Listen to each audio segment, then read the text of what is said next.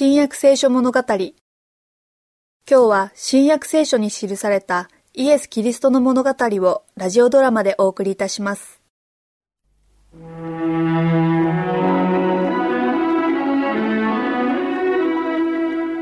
その後イエスはその母兄弟たち弟子たちと一緒にカペナウムに下って幾日かそこにとどまりました。杉越の祭りが近づいたのでイエスは旅人たちの群れに加わってエルサレムに登られました。さて大祭司アンナスとカヤパはエルサレムの宮の庭のにぎわいを眺めていました。アンナス様。美しい光景だと思われませんか？何がだご覧ください。ごちゃごちゃしていますが確かに美しい。かやっぱ何が美しいか全くわからん。が下に見える宮の庭のにぎわいですよ。美しい？あの動物たちがか？全然美しいとは思わん。それに商人や両替人などあらゆる人間がいるがあの中には一人も正直な奴はいない。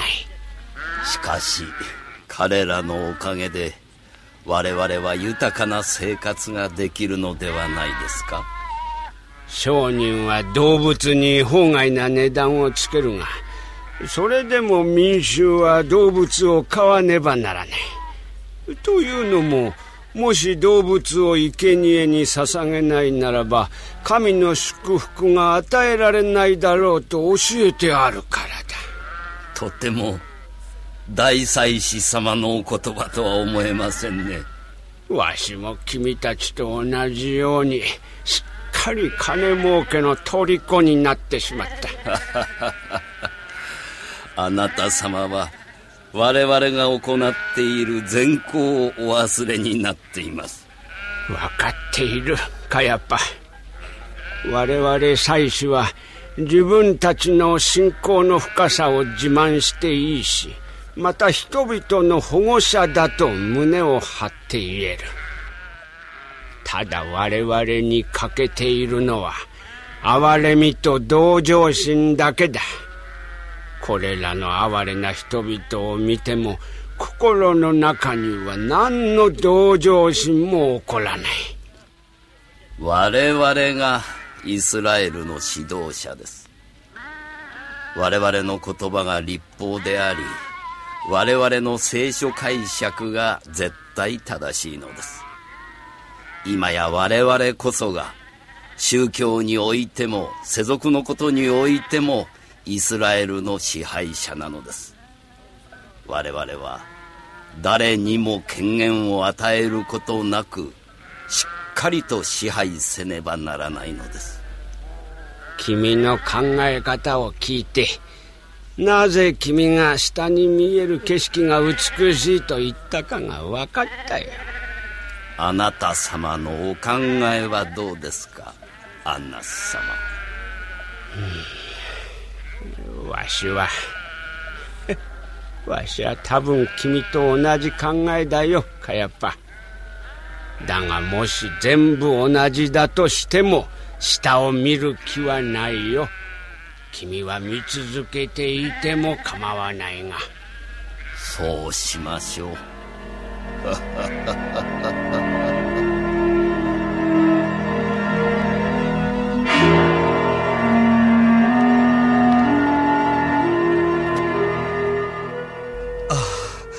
鳩さえも飼えやしなかった。でも犯罪のための動物を何か飼わなければ私たちは罵られます。だがもう食べ物さえも買えないのだ。それでも犯罪のための動物を飼わねばならないとは。我々が崇めている神様とは一体どんなお方なのだ。情け容赦ないお方なのか。私たちが仕えているのは神ではなくてイスラエルの祭司たちですわ。とにかく生贄の動物の血を備えないことには神の許しはもらえないのだ。あの方だ。わ誰だ？ナザレのイエス様よ。旅の途中で私たちに食べ物を与えてくださった方よ。あああの傘か。こちらへやって来られるぞ。あの傘なら我々の力になってくださるだろう。足を止めて人々の方をご覧になっている。足の悪い人目の見えない人貧しい人身寄りのない人。皆あの傘を見て嬉しそうに微笑んでいる。でも商人や両替人はあの方の鋭い目つきに縮こまっている。皆の視線があの方に注がれている。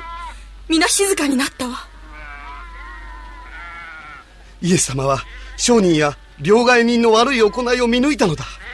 その証拠に彼らのある者はイエス様の視線から逃れようとしているではないか。これらのものを持ってここから出て行け。私の父の家を商売の家とするな。イエス様は貧しい者の味方だ。本当の救い主だわ。私の父の家を商売の家とするな。ここから出て行きなさい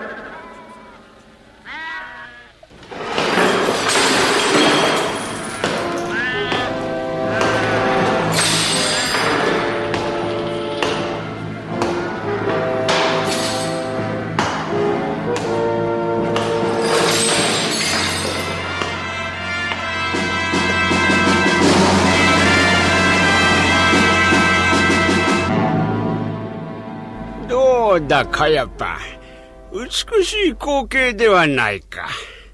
あの者たちを追い払う権利が一体イエスにあるのでしょうか？しかし彼の口調には威厳がある。なぜ彼は商人と両替人しか追い払わなかったのでしょうか？